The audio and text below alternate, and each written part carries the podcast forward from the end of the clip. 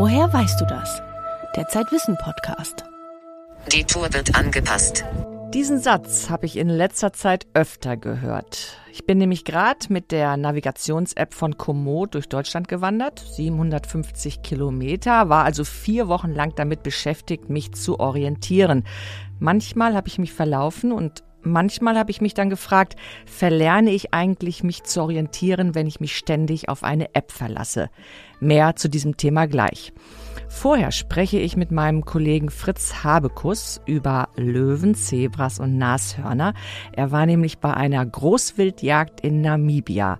Wie das zusammenpasst mit Artenschutz, das erklärt uns Fritz Habekus hoffentlich gleich.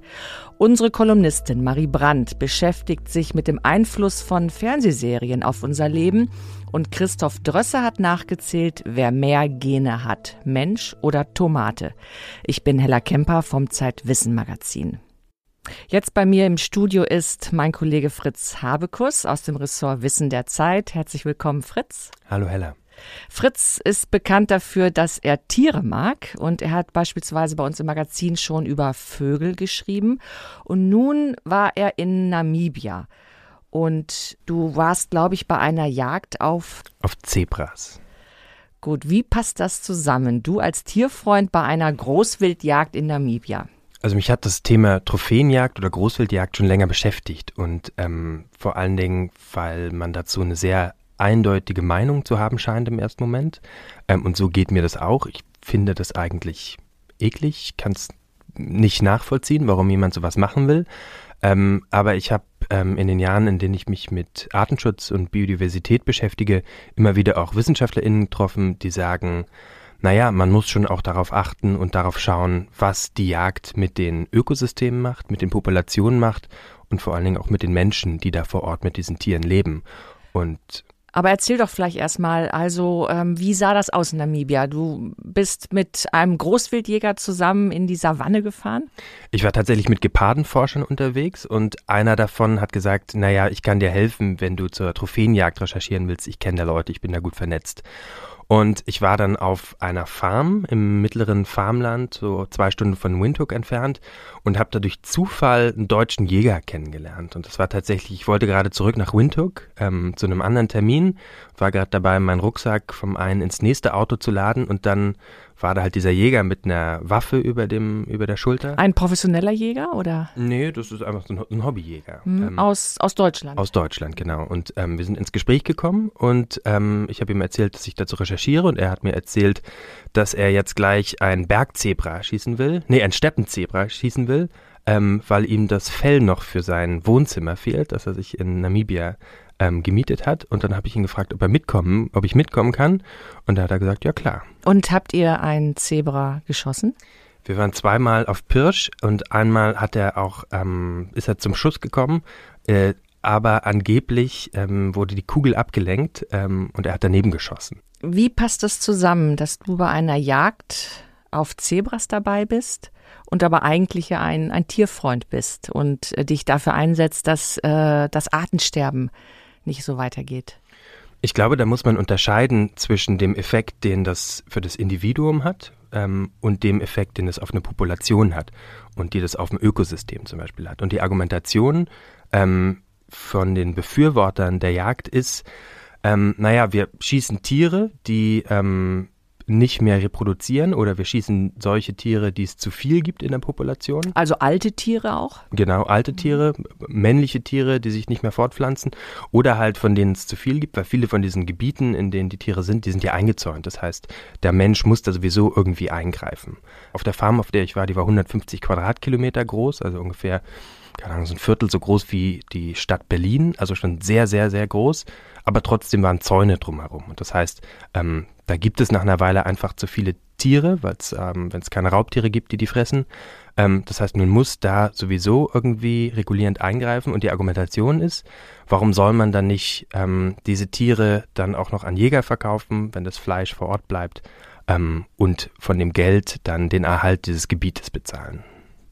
Aber ist es nicht ein moralisches Dilemma? Du lässt Tiere töten, um ja, um Tiere, Tierarten zu erhalten? Das ist, das finde ich das Interessante daran, weil das Dilemma natürlich ähm, das individuelle Leid ähm, des einzelnen Tieres abgewogen werden muss gegen das eher abstrakte Argument, dass es einer Population nützt oder dass es einem Ökosystem nutzt. Und es ist ja auch so eindeutig besetzt, ne? Also ähm, ein Meistens sind es Männer, meistens sind es Reiche, meistens sind es weiße Männer, die nach Afrika gehen. Namibia war eine deutsche Kolonie bis 1915, die zum Beispiel für einen Elefanten 50.000 Euro bezahlen, um ihn schießen zu können, um sich dann den Kopf und die Stoßzähne mit nach Hause nehmen zu können. Da ist, das ist irgendwie vorne, von vorne bis hinten hört sich das irgendwie falsch an. Und das ist auch das Gefühl, was ich habe, wenn ich das sehe. Ähm, was ich aber da auch erlebt habe, ähm, als ich das Gespräch mit den lokalen Communities gesucht habe, die da leben, ähm, die halt Tag für Tag mit Elefanten leben oder mit Büffeln. Ne? Ich habe mit Bäuerinnen gesprochen, die gesagt haben, naja, wir leben hier von unserem Maisfeld, davon müssen wir unsere Familie ernähren. Ähm, aber wir haben einmal in der Woche kommen die Wasserbüffel und fressen uns den Mais kaputt. Und das, wir haben nur Schaden davon von den Tieren. Die können, die sind auch sehr gefährlich. Wasserbüffel, glaube ich, töten mehr, ähm, Menschen in Afrika als alle anderen Tiere. Ähm, was haben wir davon? Wir persönlich, wir Namibier, die hier mit den Tieren leben, ähm, wenn wir mit diesen Tieren leben, wenn wir die äh, erhalten sollen. Mhm. Diese Argumentation ist ja vergleichbar mit dem, dem Schießen von, von Rehwild in, in deutschen Wäldern beispielsweise. Also um die Bäume zu schützen, den Baumbestand, wird auch äh, der Wildbestand reguliert. Ja, obwohl es da bei den Arten in Namibia häufig auch um geschützte Arten geht, die auf der roten Liste stehen. Ähm, afrikanische Elefanten haben zum Beispiel in den letzten 30 Jahren, ähm, also ungefähr innerhalb von ein bis zwei Populationen, ähm, über 80 Prozent ihrer äh, oder sind um 80 Prozent zurückgegangen, mehr sogar noch. Bei der Trophäenjagd oder bei der Großwildjagd kommt eben dieses politische Argument noch dazu. Ähm, das haben mir Leute gesagt, die sich in Namibia für die lokalen Communities einsetzen.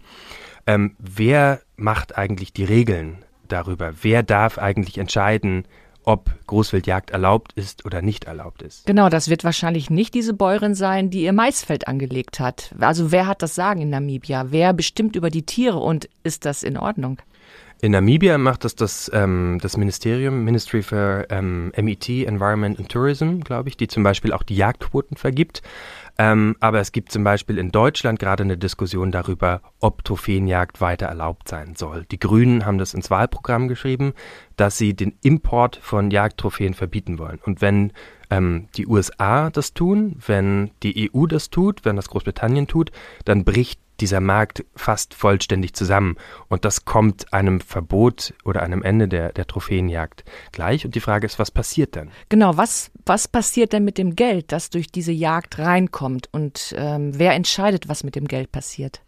Es gibt unterschiedliche Modelle von Jagd. Es gibt die kommerzielle Jagd von, von Leuten, die einfach Tiere halten auf relativ kleinen Flächen, die die eingezäunt haben für die das ein Geschäft ist, was man gut oder schlecht finden kann, ähm, wo das Geld dann häufig einfach nur bei den Menschen bleibt, die diese Farmen betreiben. Das sind häufig Weiße. Ähm, da hat die lokale Bevölkerung häufig nicht so viel davon. In Namibia gibt es ein Modell, das heißt Community-Based Natural Resource Management. Also ich habe eine Community, die Bamunu Conservancy, getroffen, die ganz im Nordosten des Landes ist, eine ziemlich arme Gegend, die pro Jahr Lizenzen für sechs Elefanten bekommen ähm, die verkauft werden für 40, 50.000 Euro und 14.000 Euro davon bleiben bei der Conservancy, so heißt diese, ähm, diese Organisationsstruktur. Und mit dem Geld haben die zum Beispiel Dörfer elektrifiziert ähm, oder eine Schule gebaut. Das sind so, und da können dann die Communities selber ähm, entscheiden, was mit dem Geld passiert. Und ich glaube, das ist ein wichtiger Punkt, dass man genau hinschaut, über was für eine Art der Jagd reden wir eigentlich. Man muss da sehr differenziert argumentieren, was bei so einem emotionalen Thema gar nicht so einfach ist. Mhm. Aber ist die Diskussion nicht trotzdem doppelbödig? Ähm, wenn ich richtig informiert bin, ist es zum Beispiel den Einheimischen verboten, den Etosha Nationalpark zu betreten. Genau, das ist noch eine zusätzliche Dimension ähm, von dem häufig weißen Verständnis von Naturschutz. Also, dass man Natur einzäunt und keine Leute mehr reinlässt und die Leute, die lokale Bevölkerung ähm, raushält, ist eine Erfindung der weißen Kolonialherren. Ähm, und häufig sagen halt die, die Locals vor Ort, naja, wir haben doch, wir leben doch hier in Einklang mit der Natur und der Grund, warum es hier überhaupt so viele Tiere gab oder gibt, ist, weil wir mit diesen Tieren leben und gelernt haben zu leben. Und jetzt kommt ihr und ihr von vor 100 Jahren beispielsweise, wollt das einzäunen, wollt keine Menschen mehr reinlassen und wollt, dass ihr dann, wenn ihr Urlaub macht, eine Safari machen könnt und äh, schöne Bilder von den Elefanten ähm, machen könnt. Und das ist auch, das ist auch ein total interessantes Thema, ähm, welche die, die Kolonialgeschichte von Naturschutzgebieten in afrikanischen Ländern zum Beispiel. Ist dir denn etwas begegnet, äh, von dem du sagst, ja, so könnte die Zukunft äh, für die Jagd und die, die Arten in Namibia aussehen? Also ich glaube, dass die gegenwärtige Praxis von Auslandsjagd, Trophäenjagd, Großwildjagd ähm, ziemlich viele Probleme macht. Ähm, und ich glaube aber gleichzeitig, dass ein simples Verbot ähm, diese Probleme nicht beseitigen würde, sondern ähm, viele Probleme zusätzlich schaffen. Wenn plötzlich das Geld fehlt, dann haben ähm, die Leute überhaupt gar keinen Grund mehr, diese Tiere zu weiter zu halten oder diese Schutzgebiete weiter auszuweisen. Ähm, und deswegen glaube ich, dass man, wenn man an, wenn man grundsätzlich der Meinung ist, dass es für Menschen okay ist, Tiere zu schießen, ähm, um sie zu nutzen, um Grund zu haben, mit ihnen weiterzuleben, dass man dann darüber nachdenken muss, wie so eine Jagd tatsächlich ökologisch aussehen könnte. Also sie müsste sich, ähm, glaube ich, am, am Ökosystem orientieren. Was heißt nicht, das konkret? Ähm, dass zum Beispiel nicht mehr Tiere auf einer Fläche leben dürften, als das Ökosystem tatsächlich ernähren kann. Was da häufig passiert, dadurch, dass ähm, bestimmte Antilopen sehr viel Geld bringen, werden die extra importiert oder es werden zusätzliche Wasserlöcher geschaffen, dass in den Dürrezeiten, die es in Namibia häufig gibt, diese Tiere nicht sterben. Und das sind Eingriffe ins Ökosystem, die dann häufig Überpopulationen erzeugen, die dann Probleme mit sich bringen. Bei Elefanten zum Beispiel in den letzten 27, nee, in den letzten äh, 30 Jahren ist die Population um 300 Prozent gestiegen in Namibia. Das bringt massive Probleme mit sich für die Leute, die mit diesen Elefanten leben. Ähm, das kommt aber daher, weil man ähm, den Elefanten Zugang zu Wasser verschafft hat ähm, und dann die Elefanten halt äh, diese Trockenzeiten überlebt haben. Und ich glaube, man müsste sich radikal fragen, wie könnte, wie sieht eigentlich so ein Wildtiermanagement aus, wenn man sich an ökologischen Faktoren orientiert und nicht daran, was der Mensch will. Hm. Ist Wilderei ein Thema? Voll. Das ist ein deutlich größere Problem ähm, für viele Populationen. Elefanten, Nashörner massiv, auch Giraffen, das, ist, das äh, verändert sich immer je nachdem, ähm, welche, welche Produkte nachgefragt werden. Hattest du auch ein, ein schönes Tiererlebnis in Namibia? Ja, wahnsinnig viele. Also wir haben, ähm, als ich mit den, mit den Ökologen für, mit den Gepardenforschern unterwegs waren, hatten wir so eine kleine Tradition, dass wir immer ähm, am Abend uns irgendwo hingesetzt haben und äh, unsere Ferngläser mitgenommen hatten und äh, einen Drink und dann zu Sonnenuntergang immer in die Savonne geguckt haben und geschaut, welche Tiere wir entdecken können. Fritz, vielen Dank für das Gespräch und dass du hier zu uns ins Studio gekommen bist. Ja, danke, Hella. Den Link zu deinem Artikel auf Zeit Online über die Großwildjagd in Namibia stellen wir in die Show Notes. Mensch Marie, die sonderbaren Entdeckungen der Marie Brandt. Frauen sind einfach schlecht in Mathe. Hauswirtschaft liegt dir bestimmt mehr. Das hat mein Mathelehrer mal zu mir gesagt. Da war ich vielleicht elf Jahre alt. Den Satz habe ich niemals vergessen. Er hat mich geprägt und meine schlechten Noten leider auch. In meinem Umfeld gab es auch niemanden, der mir so richtig das Gegenteil bewiesen hat. Vielleicht hätte es mir geholfen, mal den Fernseher einzuschalten. In den 90ern inspirierte eine fiktive Fernsehfigur viele Frauen für Karrieren in MINT-Fächern, also Mathematik, Informatik, Naturwissenschaften und Technik. Nämlich Scully aus Akte X, und die war eigentlich ihrer Zeit weit voraus. Sie ist professionell, entschlossen, dickköpfig und absolut furchtlos, wenn es darum geht, Männern in ihrem Job zu zeigen, wo es lang geht. Gillian Anderson spielt die smarte Forensikerin und die Rolle war einmalig. Vorher gab es keine weibliche Figur, die dermaßen erfolgreich in einer Männerdomäne war. Das setzte auch etwas in Bewegung, nämlich den sogenannten Scully-Effekt. Mädchen sahen sie und wollten werden wie sie. Das besagt eine US-amerikanische Studie vom Gina Davis Institut aus dem Jahr 2018. Rund 2000 Frauen aus MINT-Bereichen, die gleichzeitig Akte X-Fans waren, wurden gefragt. Tja, und wer der FBI-Agentin regelmäßig zuschaute, arbeitet jetzt mit 50 Prozent höherer Wahrscheinlichkeit in MINT-Fächern. Bis heute sagen zwei Drittel der Befragten, dass sie Scully immer noch als Vorbild sehen.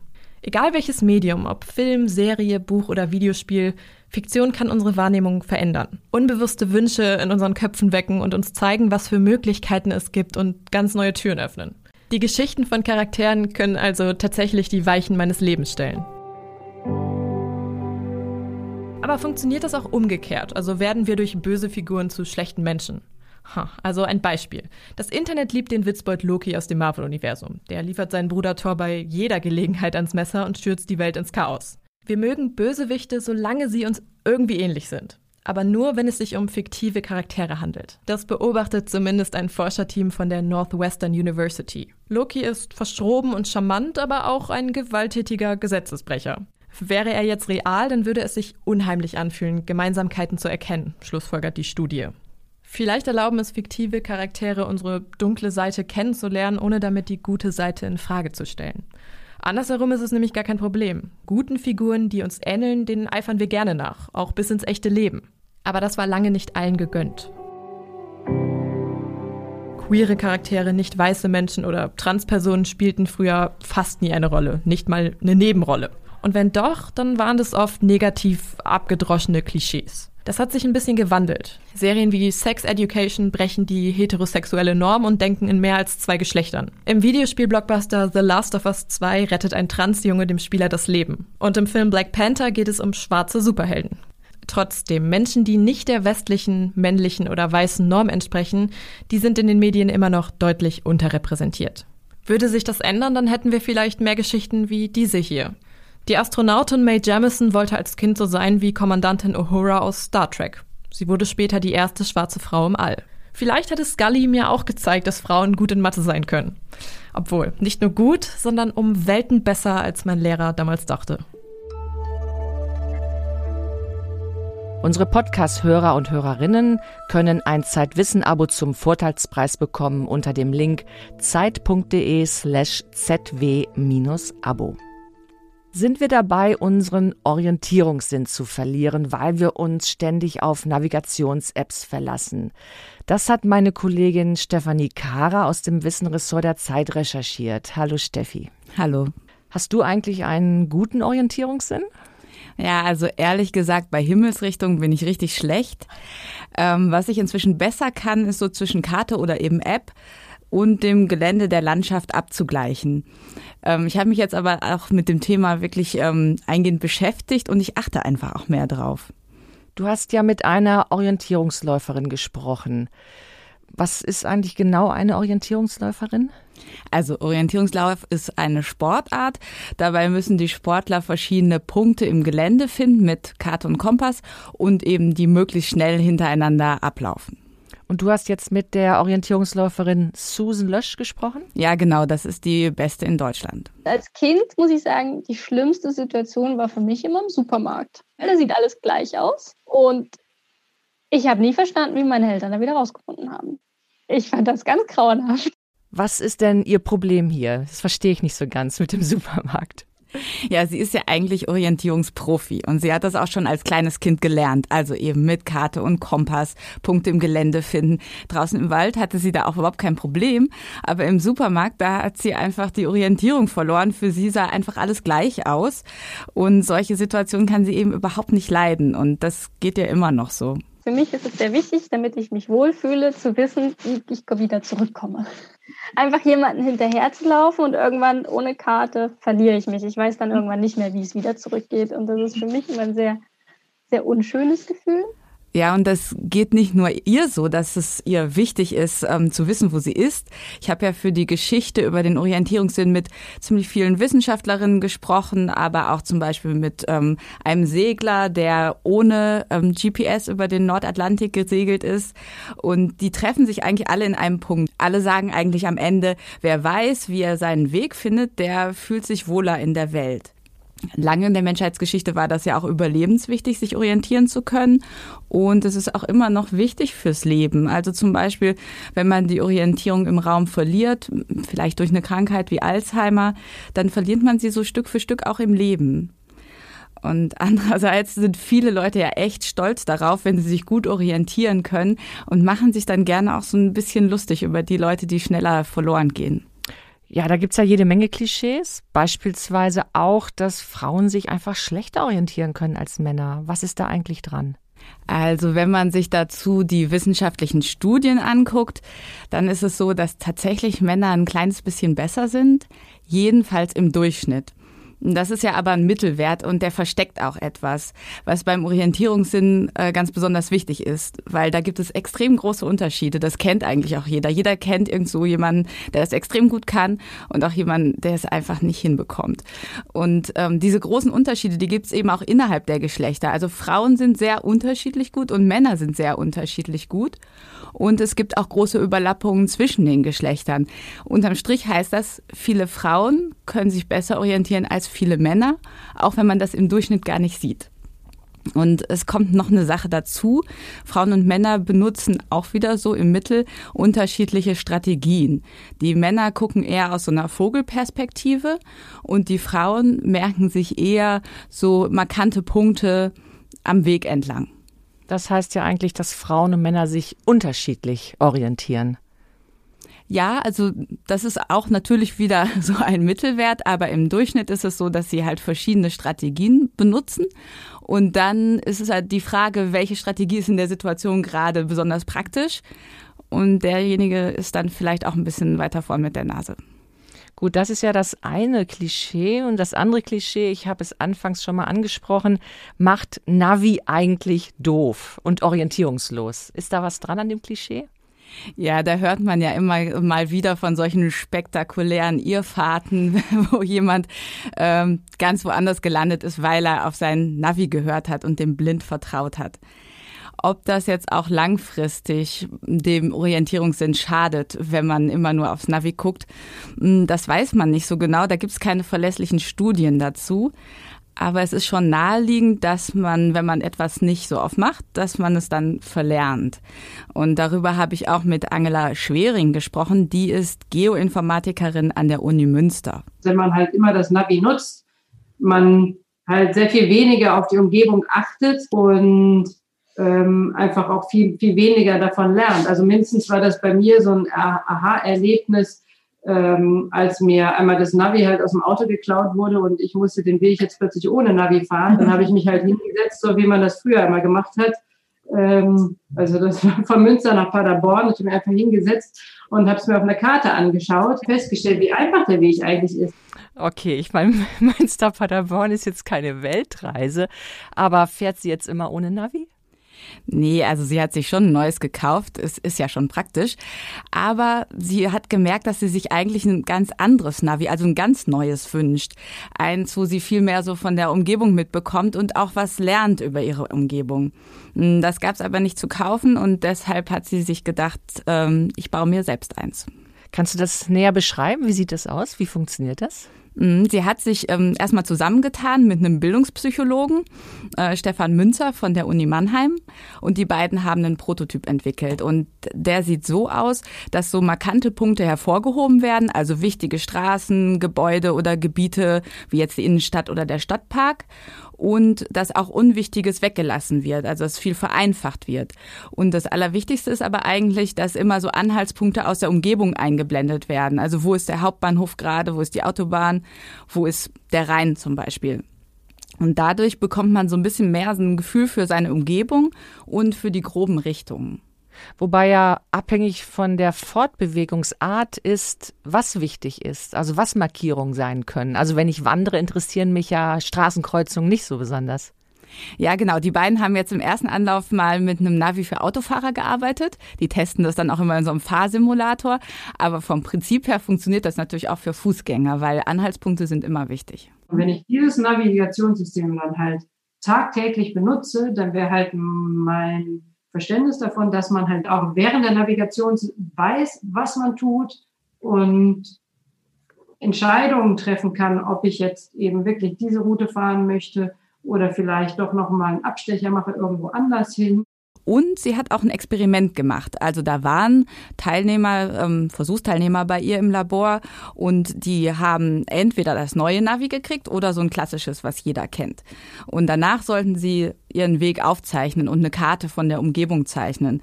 Und die mit dem neuen Navi, die haben viel mehr Orientierungspunkte so in der Stadt eingetragen und vor allem auch deutlich mehr Punkte in der Umgebung. Also sie hatten sich sowohl ihre Route als auch die ganze Umgebung besser gemerkt. Und ne, das heißt am Ende, dass sie nicht nur ihren Weg gefunden haben, sondern auch um Orientierung dazu gewonnen haben. Und auch wahrscheinlich ein ganz anderes Verhältnis zur Umgebung aufgebaut haben. Ja, wahrscheinlich haben sie, ähm, kann man jetzt nur so vermuten, aber auch mehr darauf geachtet. Und das ist ein ganz wichtiger Punkt bei der Orientierung, dass man aufmerksam ist und halt hinschaut und sich die Dinge merkt. Also jeder kennt ja das Beifahrerphänomen, dass äh, wenn man äh, nicht selber fahren muss oder nicht selber irgendwie sagt, wo es lang geht in der Stadt, dass man auf gar keinen Fall wieder zurückfindet. Und insgesamt glaube ich auch, dass der Autofahrer vielleicht zufriedener ist, wenn er wenn er weiß, was er tut, als wenn er nur in am Steuer sitzt und in dem Moment, wo das Navi rechts sagt, dreht er den Lenker und weiß aber eigentlich gar nicht, was er tut. Und kann man dieses äh, Navi auch schon kaufen? Naja, also Angela Schwering hat schon mit einigen Herstellern gesprochen und denen das vorgestellt die sind noch ein bisschen skeptisch, weil wenn die Vereinfachung hören von Karten, dann werden die ein bisschen nervös, weil es könnte ja auch zu Missverständnissen kommen und dann haben sie Sorge, dass sie als Hersteller dafür äh, verantwortlich gemacht werden. Das scheint also noch ein bisschen zu dauern, aber so diese Prinzipien, die die da eingebaut haben, das kann eigentlich ja auch jeder für sich selbst machen. Es geht im Wesentlichen immer darum, erstmal sich so ein bisschen so einen Überblick zu verschaffen und dann wieder rein zu zoomen in die Karte sozusagen. Und ähm, das kann man ja auch selbst in diesen Apps machen, so hin und her schalten. Oder man kann sich das vorher sogar mal auf einer Papierkarte anschauen und erst dann die App benutzen. Und ähm, natürlich auch äh, gern immer mal wieder in die Landschaft gucken und nicht nur auf die Karte oder ins Handy. Ja, da kann ich vielleicht persönlich einen Tipp empfehlen. Auf unserer Wanderung waren wir zu zweit und ich hatte die App auf meinem Handy und äh, meine Freundin, die mitgewandert ist, die hat eigentlich geguckt, die hat sich orientiert und wir haben dann kommuniziert. Sie hat gesagt, da kommt jetzt ein See oder ein Teich äh, oder ein Waldstück beginnt. Und ich habe halt das mit der App dann abgeglichen. Und das hat eigentlich ganz gut funktioniert. Ja, das ist ja eigentlich ideal. Hat man genau diese beiden Funktionen zusammen. Ja. Ja, vielen Dank, Steffi, für das Gespräch. Den Link zu deinem Artikel auf Zeit Online, den stellen wir in die Show Notes. Und in der aktuellen Ausgabe des Zeitwissen Magazins berichten bekannte Schriftsteller und Schriftstellerinnen wie Susa Bank, Michael Krüger und Judith Herrmann über Wanderungen, die ihr Leben verändert haben. Und wir stellen die Wanderstrecken vor. Am 20. Juni startet live das große Zeit Podcast Festival. Auch Zeitwissen ist dabei mit der Physikerin Lisa Kaltenegger, die wir alles über das Universum fragen werden. Mehr Infos unter zeit.de slash festival.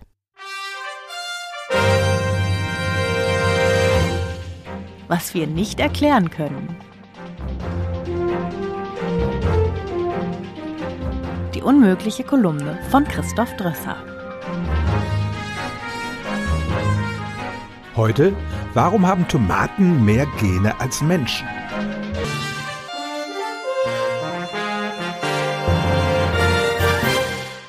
Das Genom ist der Bauplan für jedes Lebewesen.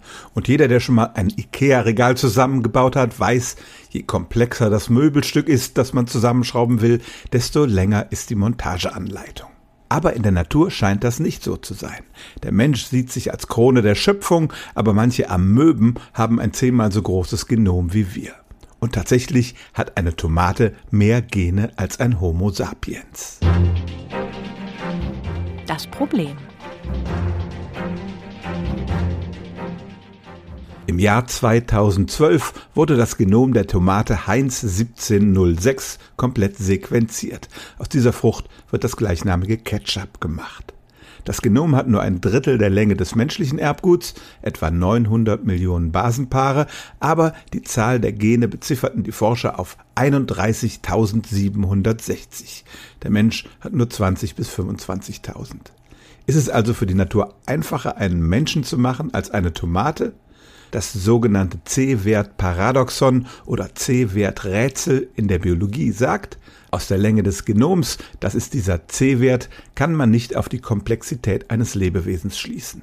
Selbst bei unmittelbar verwandten Pflanzen und Tieren kann sich diese Länge um den Faktor 8 unterscheiden. was wir schon wissen. Zunächst mal darf man zwei Dinge nicht durcheinander werfen, die Länge des Genoms und die Zahl der Gene. Gene sind sogenannte kodierende Abschnitte der DNA. Sie enthalten konkrete Bauanleitungen für Proteine und sie machen nur einen Bruchteil des Erbguts aus. Der Rest wird oft als Junk-DNA bezeichnet, aber es ist nicht nur Müll. Viele dieser Abschnitte steuern biologische Prozesse und von vielen wissen wir einfach noch nicht, was sie tun. Und diese nicht kodierenden Abschnitte können sehr unterschiedlich lang sein. Aber zurück zu den Genen. Es gibt ein paar Gründe dafür, dass Pflanzen generell mehr davon haben als Menschen und Tiere. Zum Beispiel kommt bei den Tomaten jedes Gen dreimal vor. Das hat ihnen in der Vergangenheit genützt, weil dadurch die Chance von nützlichen Mutationen steigt. Tomaten haben überlebt, als die Dinosaurier ausgerottet wurden. Auch machen tierische Organismen mehr Gebrauch vom sogenannten alternativen Spleißen. Das bedeutet, dass ein einzelnes Gen mehrere unterschiedliche Proteine erzeugen kann. Was wir nicht erklären können. Also gut, vielleicht haben wir damit gerade noch unsere Überlegenheit gegenüber der Tomate rechtfertigen können. Aber wenn wir uns im Tierreich umschauen, dann stellen wir fest, dass wir dort nicht nur den Längenvergleich des Genoms gegen viele Tiere verlieren, sondern auch bei der Zahl der Gene nicht vorne liegen. Das Huhn und die Maus haben genauso viele Gene wie wir. Und besonders peinlich, der simple Fadenwurm C. elegans hat zwar nur ein Dreißigstel unserer DNA, aber auch darin stecken 20.000 Gene. Wir sind nicht die Krone der Schöpfung. Alle Lebewesen, die es heute gibt, haben eine genauso lange Evolution hinter sich wie wir. Und im Verlauf dieser Evolution ist das Genom gewachsen und geschrumpft, Gene sind dazugekommen und wieder verschwunden. Warum aber manche Arten mehr Gene haben als andere, das kann die Wissenschaft bis heute nicht erklären.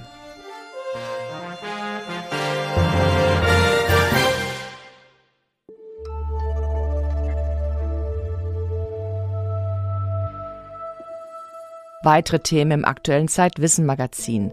Die starke Seele. Wohin mit dunklen Gedanken und Gefühlen? Der Psychoanalytiker Wolfgang Schmidbauer weiß Rat für schwere Zeiten. Simple Twist of Fate. Wie wäre die Weltgeschichte ohne Jahreszeiten verlaufen? Äh, und ähm, neue Forschung zu zwei wichtigen Wortschnipseln. Das war der Zeitwissen Podcast. Ich bin Hella Kemper und sage Tschüss, bis zum nächsten Mal.